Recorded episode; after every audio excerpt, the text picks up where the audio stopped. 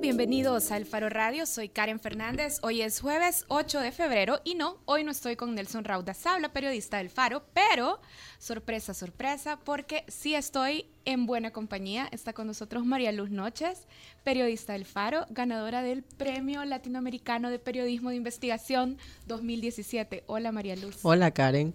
Y está con nosotros Carlos Dada, fundador y periodista del Faro también. Hola Carlos. Hola Karen, hola Malu y hola a todos nuestros radioescuchas. Bueno, bienvenidos todos. Recuerden que pueden participar de este programa a través de nuestras cuentas en redes sociales, las cuentas del Faro o la cuenta de Twitter que es arroba el Faro Radio. Y también pueden seguir esta transmisión en la cuenta del Faro a través de Facebook Live. Hoy queremos hablar, y en realidad eso nos tiene aquí reunidos, queremos hablar de la más grande escritora centroamericana. Queremos hablar de Claribel Alegría. Y es que, como todos sabemos, Claribel falleció el 25 de enero en Managua. Una parte de sus cenizas ha quedado en Nicaragua, el país donde nació y residió desde principios de los 80, pero otra parte de sus cenizas regresan hoy a El Salvador, el país donde creció y vivió hasta su adolescencia. Y también en línea está Yoconda Belli, novelista y poeta nicaragüense, que también ha aceptado gustosamente para nosotros nuestra llamada para conversar sobre Claribel. Gracias, Yoconda. Hola. Gracias, hola también. Cualquier cosa que sea para homenajear a Claribel, estoy siempre presente.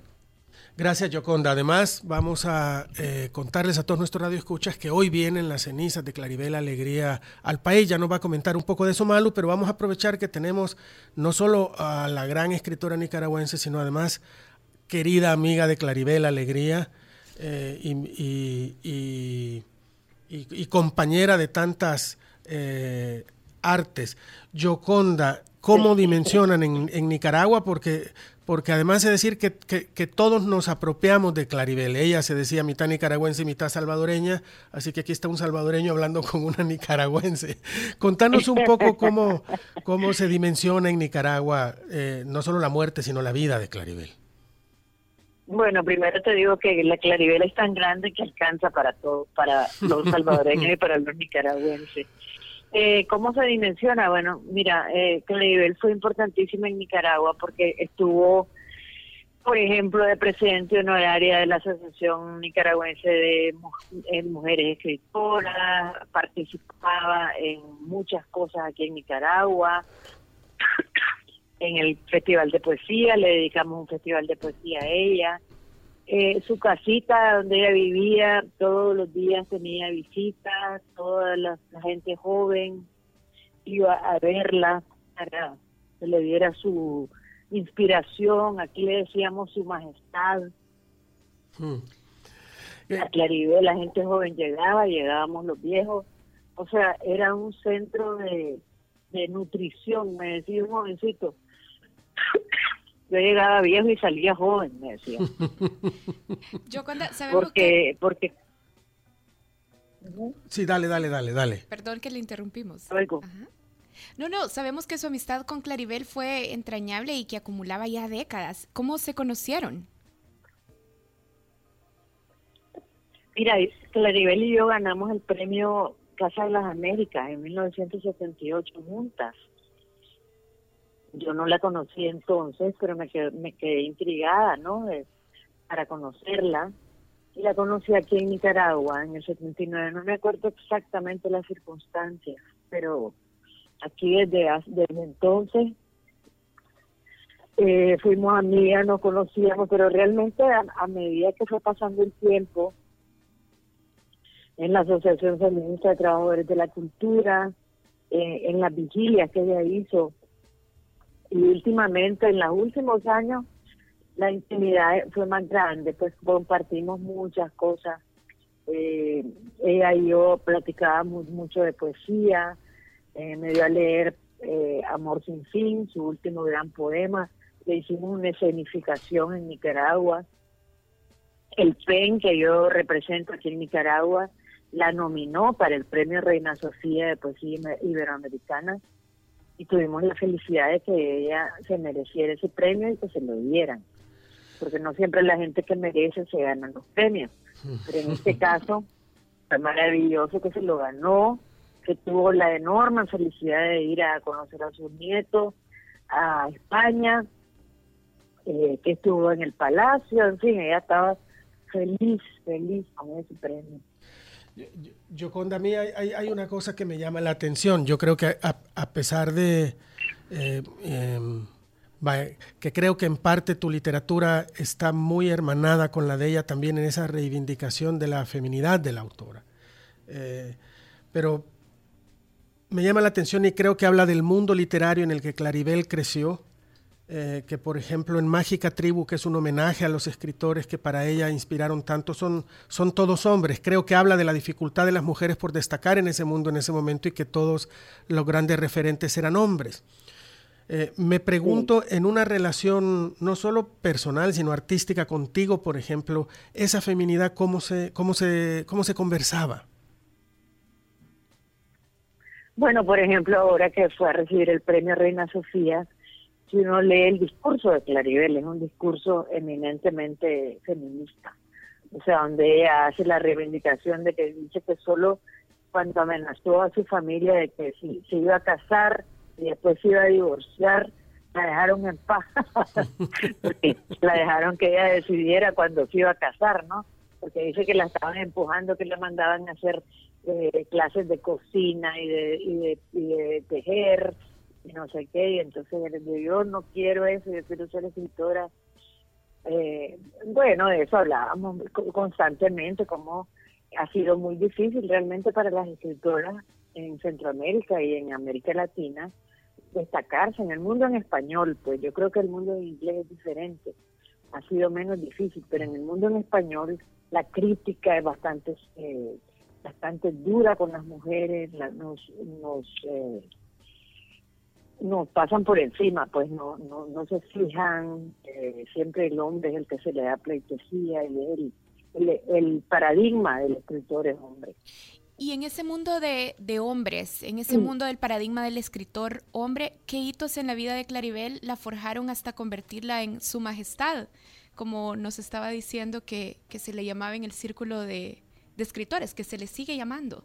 ¿Cómo llegó hasta ahí? ¿A través de qué hitos? Bueno, a través de la calidad, porque es que eso es lo que pasa, la calidad se impone. Y, y Claribel tenía una calidad extraordinaria. Yo escribí un ensayo donde decía que Claribel tenía alma de querido en lengua celestial, o sea, ese, es de un poema de Rubén Darío, ¿no? Eh, corazón de Liz, alma de querube, lengua celestial. La, el lenguaje de Claribel, su capacidad de expresar sentimientos muy complejos en pocas líneas, la forma incluso en que escribía, que eran como columnas, eh, su forma de cortar los versos es muy de ella. Yo creo que eso fue lo que la, lo, lo que la elevó a una situación en que eh, se sentía, ¿entendés? Que, que todo el mundo lo tuvo que respetar. Pero realmente también luchó ella contra eso. Me acuerdo que me decía, ¿vos crees que mi poesía es menor? Porque eso es lo que, como, no sé quién le metió eso en la cabeza, pero eso la, la, la, hacía sufrir. Pues. La poesía de Claribel no es nada menor, es una poesía que abarca desde la identidad de la mujer, eh, la identidad de la mujer como comprometida, luchadora, eh, su, su fase, el amor extraordinario que tuvo por su marido, eh, o sea, realmente es, de todos los aspectos de la condición humana. Hola, Yoconda, le saluda María Luz Noches. Eh, yo entrevisté a Claribel el año pasado y ella me mencionó de este lapsus en el que ella decía que la musa la había abandonado después de la muerte de su esposo y que justamente lo que nos estaba eh, contando usted ahorita, ese gran amor que hubo entre, entre ellos. no, la musa nunca la abandonó. Entonces, eh, luego ella me explicaba cómo en este viaje que ella hizo sola en el Oriente Express y todo su viaje por la India, la musa eh, poco a poco la encontró, pero sí me gustaría que nos contara eh, en esos años en los que ella se sentía abandonada por la musa, cuáles eran sus reflexiones en torno a eso, a no poder escribir porque sintió que una vez que murió su esposo la había abandonado su inspiración para seguir escribiendo. Bueno, yo creo que ya pasó lo que pasa cualquier persona que pierde un ser tan, tan cercano a su corazón como era Bob para Claribel. Ella se quería morir, me acuerdo, yo ya no quiero seguir viva, me decía ella. Y se fue porque la Claribel era muy valiente y se fue a Singapur a, un viaje solita eh, a buscar eh, a buscar lo que iba a hacer, a, a buscar a Bob, yo no sé qué fue, pero la cosa es que ella regresó y después empezó a escribir otra vez. Y ahora al final de su vida me decía también, ¿vos crees que ya no debería escribir más? Este debería ser mi último libro. Y yo decía, no, Claribel, sí. Y cuando escribió ese poema de Amor sin fin, que es bellísimo, eh, después me dijo, ya este es el último. Pero cuando murió, o sea, la última vez que la vi antes de morir, me dijo que estaba escribiendo unos diálogos entre dos claribeles, claribel A y claribel B. O sea que escribir es, para un escritor es como comer, como dormir, es, algo que no puedes dejar de hacer. Yoconda, y hay otra cosa que me parece eh, que, es un camino en el que también deben haberse encontrado desde su propio asiento eh, tú y Claribel, que son eh, las utopías revolucionarias y los sueños revolucionarios de los de los 70s y 80s, que, bueno, que Claribel también lo retrató en, su, en, en, en, algunos de sus poemas, ¿verdad? Eh, eh, ¿Nos contás un poquito de esa etapa? Bueno, esa etapa fue la etapa más, eh, digamos, más satisfactoria en términos de lo que uno soñaba, de lo que se podía hacer. Ella vivió esa etapa a todo tren, o sea, aquí vino Julio Cortázar, sus amigos, Galeano, Helman. Aquí tuvimos una, una, una riqueza de, experiencia y además de, de, compartir la experiencia con gente que venía de otras partes. Era como un sueño hecho realidad. Y es muy rara la gente que puede ver sus sueños convertirse en realidad y eso es lo que nosotros sentíamos, ¿no?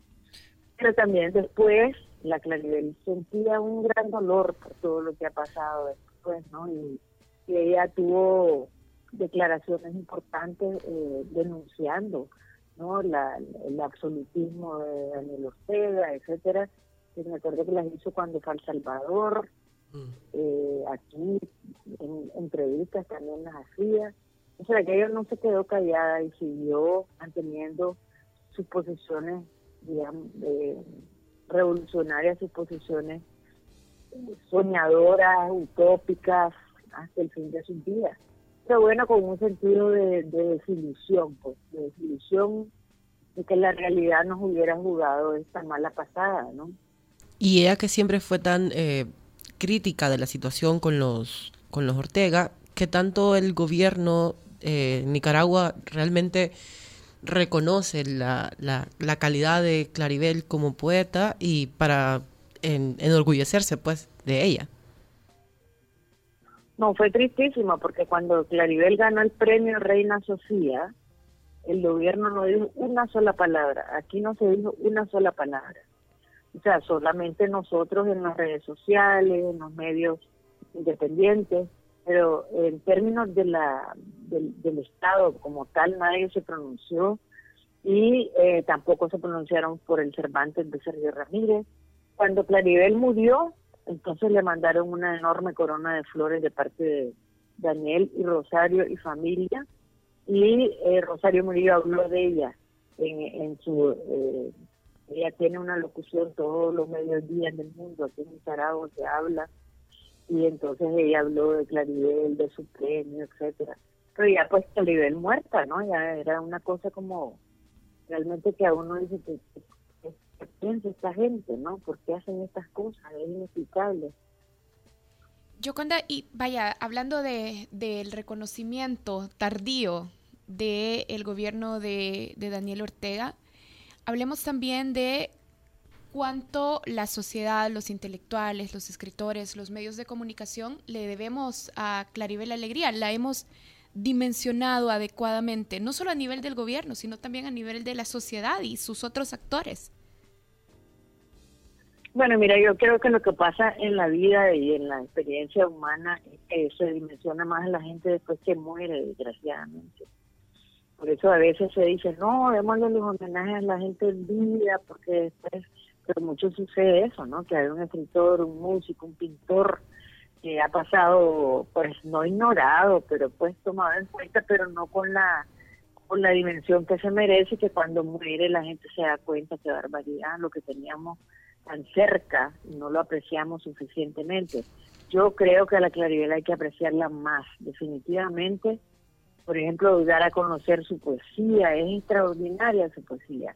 Y en El Salvador y aquí se debe conocer mucho más de lo que se conoce. Eh, yo pienso, no sé si ustedes en El Salvador tienen en, la, en los programas de estudio de los colegios, todo eso, poner a la Claribel en un...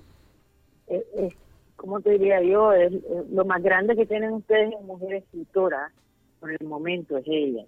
Nosotros también, ¿no? sí. De hecho, el, libro Cenizas de Izalco está, es parte de las lecturas que se hacen en primaria eh, a partir de los escritores salvadoreños. Pero hasta ahí, yo creo que, o sea, de la, la poesía de Claribel se conoce ya por interés de cada quien, más que porque el sistema educativo te los ponga enfrente. Es decir, que aquí, Yoconda, todos los niños aprenden que eh, muy en el fondo de su alma, Claribel amaba a su natal Santa Ana, pero le parecía un lugar muy aburrido y tenía que salir a conocer el resto del mundo. y volviendo, Ajá, qué bueno. volviendo sobre la obra, sobre la obra poética de Claribel, escribió Yoconda en El País que la voz poética de, de Claribel era un prodigio de sencillez y precisión y que el ritmo de, de la poesía de Claribel alcanzaba una perfección formal como pocas. Y cómo esa poesía sencilla y precisa de Claribel se vuelve perfecta. ¿Cómo lograba eso Claribel? Ah, eso no es el, ese es el secreto de cada es inexplicable. O sea, la, verdad es que ni uno mismo sabe cómo hace ciertas cosas, ¿no? Pero Claribel fue tuvo la, la, la suerte de tener a Juan Ramón Jiménez como mentor cuando era muy joven, cuando ella empezaba a escribir. Y Juan Ramón era una persona en Washington y eh, Juan Ramón era una persona muy, muy exigente.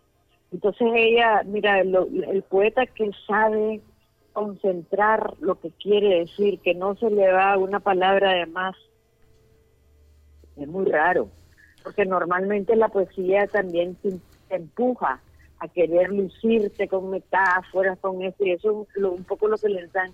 Hay que enseñarle a los jóvenes, ¿no? La poesía es como un puño cerrado. A mí me encanta. no pueden. Me, encanta del, del texto que escribiste tú en El País, Yoconda, sobre Claribel. Karen seleccionó una parte que, que, a mí me encanta, que dice. Eh, porque hay un neologismo. El ritmo de su poesía crea una música muy suya, su propio clarilegio. Me encanta esa palabra. Sí. sí, porque es verdad, tiene una música, yo le decía, ¿cómo es esa música? Claribel, es clarilegio, no arpegio, es clarilegio. Sí. Yoconda, muchísimas gracias Clarile, por... clarilegro también, un alegro de la Claribel. Clarilegro. esa es la otra cosa que nos deja que nos deja Claribel, es su amor por la vida, su amor por la por todo, era una amiga extraordinaria una mujer que quiso mucho, yo, amó mucho. Yo creo que ese, también es lo que hay en su poesía, ese amor. Yo, yo creo que tenía el apellido más perfecto para esa personalidad que tenía Claribel, aunque escondiera toda la, complejidad de adentro. Yoconda, mil gracias por acompañarnos en el Faro Radio, porque sabemos que has tenido que apartar tiempo para esto, pero eh, nos has ayudado mucho a entender mejor a Claribel. Bueno, encantada de estar con ustedes. Soy admiradora del Faro en todo sentido. Gracias, Yoconda. Y aquí nos despediremos a Yoconda y nos quedaremos escuchando la voz de Claribel Alegría. Gracias, Yoconda. Un abrazo. Chao, chao. Bueno, estábamos conversando con Yoconda Belli y cerraba eh, su participación, esta llamada que nos atendió, diciendo que Claribel, además de esa obra, de ese ritmo particular, de ese clarilegio, nos deja también su amor por la vida y su valentía. De hecho, en una entrevista que te dio a vos, Malu, el año pasado, decía algo que repetía incansablemente y era que no le tenía miedo a la muerte. Y este audio que hemos seleccionado está tomado de una entrevista que le dio a Carlos Salinas Maldonado, periodista del Confidencial de Nicaragua, donde habla de eso, de cómo Claribel amaba la vida y lo poco que ya le temía la muerte. Y bueno, con ese audio vamos a hacer una pausa, pero los dejamos con esa voz privilegiada. Todo lo que me rodea.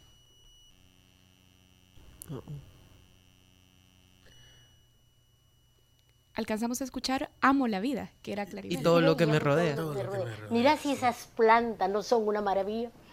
Son una maravilla. Yo me siento deprimida y voy a mi jardincito y veo mis plantas o vienen amigos míos a verme y hablamos de poesía o de cualquier cosa y yo estoy feliz. No le temo a la muerte, ¿eh? En absoluto. Ya estoy lista. ¿ah? Ya estoy lista y no le temo. Al despegue un poquito, tal vez, pero no le temo a la muerte. O voy a ser ceniza y voy a ser el abono de una planta, o a lo mejor tengo una aventura maravillosa, un viaje lindo. Bueno, y con ese audio de... Hoy llegan esas cenizas hoy llegan a El Salvador. cenizas, Malo, ibas a decir algo, perdón. Sí, de hecho, eh, bueno, llegan esta noche las cenizas, se hará un evento protocolario en el foyer del MUNA, en donde van a ser dos mesas, me explicaba ahora Susana Reyes, que es la directora, de- presidenta la de la presidenta de la Fundación. Fundación Claribel Alegría. Sí, en la primera están eh, Silvina Regalado, que es la secretaria de Cultura, eh, el canciller, el embajador de El Salvador en Nicaragua, Carlos Asensio. Ajá. Está también la hija de Claribel y no recuerdo quién es la otra persona que está en la mesa. Pero eh, digamos, ese es como el, el- acto de entrega de parte de la ceniza de Claribel, que esto es petición de ella. Ella quería, ella hablaba mucho de su patria y su matria y bueno, ella quería permanecer aquí en El Salvador. Y este, esto es todavía no está del todo confirmado, pero se tiene, eh, según lo que me contaron, en, en mayo, que es el cumpleaños de ella, se van a esparcir parte de sus cenizas en una ceiba que ella sembró cuando se le hizo un homenaje en el Festival Internacional de Poesía que hace la Fundación olvidó, Metáfora, que es la de Otoniel Guevara. Este, esto fue en 2008 y se bueno, ella sembró la ceiba en, San Sebastián Salitrillo, en Santa Ana, y eh, parte de sus cenizas van a ser eh, desperdigadas, puestas ahí. Y esto calza mucho con lo que ella decía, de yo voy a hacer abono para una planta, entonces ella regresa y ella estaba muy conmovida. Yo hablaba sobre esto eh, ahora al mediodía con, con Otoniel Guevara y me decía, estaba muy conmovida por el hecho, porque claro, ella originaria de Santa Ana, aunque le pareciera la ciudad más aburrida, pero sí tenía siempre ella esta conexión muy importante eh, con El Salvador. Y la segunda mesa que va a haber ahora, que la había olvidado, este, van a estar amigos de Claribel, donde va a estar la, la ex ministra de Salud, María Isabel Rodríguez, van a estar, va a estar Alberto Arene, va a estar Luis Alvarenga, que fue, que fue su antólogo, y Miguel Hueso, Otoniel Guevara. no, ¿No? en la mesa esa no. Pero sí van a estar hablando de su relación con Claribel, eh, su, con su conexión con El Salvador, cómo la conocieron. Y, y antes de irnos a la pausa, rapidito, Malu, co- contanos si ese evento es, es abierto al público, si podemos ir a rendirle homenaje también a, a Claribel Alegría, o hay que es solo por invitación, ¿qué es lo de? De hecho, hay tres eventos que yo espero que eh, ojalá la gente no se pierda. Uno es eh, la, la entrega de las cenizas ahora a las 7 de la noche en el foyer del MUNA, que es abierto al público. El otro es que mañana hay una eh, lectura de Amor sin fin, la presentación de este poema. Hay, un, hay una lectura, un video de Claribel leyendo poesía. Y esto va a ser en Los Ranchos, en el restaurante nicaragüense que está ahí en San Benito. En, no, en la zona rosa, bajando. Sí, de hecho rosa. está enfrente, si no lo han cambiado de lugar todavía, está, bueno, a la vuelta de donde está la Alianza Francesa. Exacto. Sí, la- Eh, va a haber una lectura de fragmentos y la inauguración de una exposición fotográfica. Y el sábado, que es la Noche Blanca, que es este circuito que se arma en San Benito, que entiendo que es lo que se va a hablar. a hablar en un ratito. Exacto. Este habrá una lectura de mujeres de la poesía de Claribel. Este sí fue, a ver, sí, vaya, Claribel murió el 25 de enero, pero esto no se organizó a partir de su muerte. De hecho, el video que se va a proyectar ya se había platicado con ella desde antes y se trabajó de la mano con 400 elefantes, que es eh, una productora allá en Nicaragua. Y, y, yo a eso solo quiero agregar que hace poco Canal 10 repitió una entrevista que Otoniel Guevara, que es muy buena entrevista que Otoniel Guevara le hizo a Claribel Alegría, que ojalá la puedan repetir estos días otra vez. Es a propósito de, de justo este festival en el que ella sembró la ceiba, mm. según lo que, eh, lo que me comentó. Y sí, creo que es importante que si la gente apenas empieza a enterarse de Claribel, que tenía mucho más que cenizas de Izalco, pues que se acerquen y, y conozcan más sobre su vida, porque la alegría de ella era, para mí era bien entretenido cuando hablé con ella, porque lo hicimos por Skype y yo sentía que ella le, le, gritaba un poco a la computadora, pero es que además ella hablaba en verso y, y de una jovialidad era que era... Sí, y sus ojos brillaban cada vez que estaba conversando con alguien, por lo que he podido ver en entrevistas. Sí, yo no la vi, porque fue por Skype, pero, pero sí, ella era... Pero yo sí la vi, la vi varias veces. Yo les quiero recomendar, la DPI eh, editó una antología espectacular uh -huh. de su poesía eh, porque también tiene novela, ¿verdad? Y ensayo ¿Mm? de su poesía que se llama Esto Soy. Eh, yo se la recomiendo ampliamente, es una gran antología de su obra. De hecho, perdón, antes de, yo sé que Ya los estoy mandando a la pausa. Este, en el MUNA hay una librería pequeña de la DPI que ojalá que tenga libros de Claribel para que la gente pueda comprar ahora. Y yo les quiero recomendar, yo les quiero recomendar en serio que lean la entrevista que el Faro republicó una entrevista que le hizo Miguel Hueso Mixco, que originalmente salió publicada en la revista Cultura de Concultura y que el Faro republicó en estos días y creo que permite conocer profundamente también a, a Claribel, permite entender cómo se fue formando su majestad, quiénes fueron sus maestros, además una mujer que desde pequeña estuvo en contacto con Salarrué, que más adelante conoció a Vasconcelos, a Cortázar, a Cortázar. grandes amigos. De hecho, Cortázar leyó el original de Cenizas de Izalco, recibí, y Carlos Fuentes, el mexicano, la animó a que lo escribiera. Uh -huh. Así es Sí. que Sí, la vida, la vida de Claribel es, es, es esa vida que- de ensueño con escritores. Y para todos los que nos están escuchando, hemos querido abrir este programa con un segmento tan largo que a- nos parece a nosotros tres muy poco para rendirle homenaje a una a nuestra más grande escritora, sin duda. Y, y que aquí poco dimensionamos lo que, lo que se nos ha ido con la, con la partida de nuestra querida Claribel. Bueno, y ahora sí, ya no tienen nada más que recomendar. Bueno, hay muchas Hay cosas. muchas Karen. cosas, pero ahora ya no. Vaya. no, sí. Hacemos una pausa en el Faro Radio. Ya regresamos, todavía tenemos más contenido y se quedan Malu y Carlos Dada. Ya volvemos. El Faro Radio. Hablemos de lo que no se habla. Estamos en punto 105.